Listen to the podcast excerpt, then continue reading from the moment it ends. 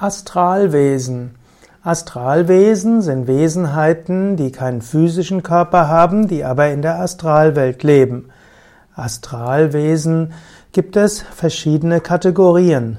Im Yoga unterscheiden wir ja sieben Ebenen und dort gibt es die Erdebene, Burloka und es gibt verschiedene Astralebenen und es gibt die Kausalebenen. Und so gibt es verschiedene Astralwesen, die keinen physischen Körper haben. Zunächst einmal gibt es die sogenannten Geister der Verstorbenen, die erdnah sind. Diese werden auf Sanskrit als Preta bezeichnet. Man könnte auch sagen erdgebundenen Geister. Sie sind gestorben, aber erdnah. Sie haben nicht den Aufstieg in die höheren Ebenen geschaffen.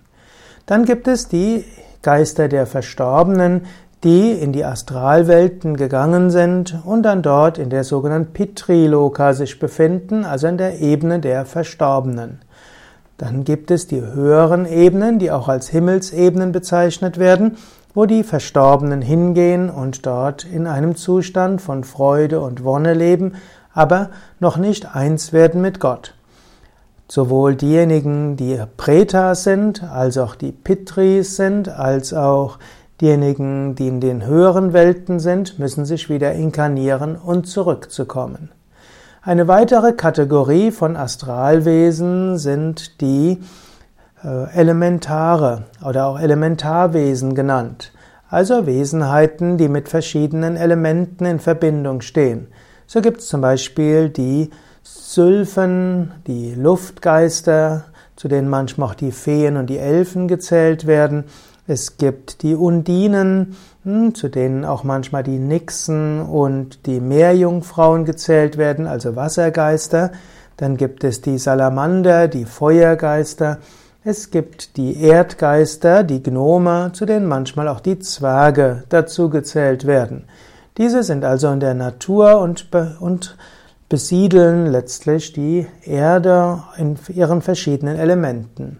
Dann gibt es die Baumgeister, es gibt Quellgeister, es gibt die sogenannten Genius Loki, also den Regierenden eines bestimmten Ortes. So gibt es zum Beispiel für einen Wald ein Genius Loki, es gibt für eine ganze Region ein Genius Loki oder auch für einen Kraftort. Also man könnte sagen, die Hütergeister von bestimmten Regionen.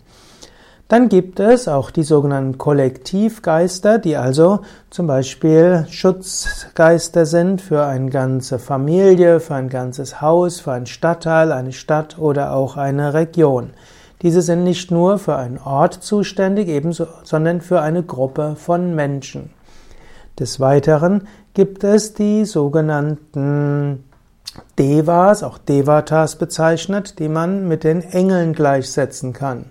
Devas, Devatas, Engelswesen sind auch Astralwesen, die übergeordnete Funktionen haben, die also verschiedene göttliche Kräfte in die Welt bringen, zum Teil Mittler sind zwischen der menschlichen und der göttlichen Welt und zum Teil eben auch Funktionen haben für die ganze Welt und das Voranschreiten des Kosmos. Da sind nur einige Beispiele für Astralwesen hier im Wiki, also wiki.yoga-vidya.de findest du letztlich, ich glaube, über 2000 verschiedene Astralwesen mindestens kurz erläutert.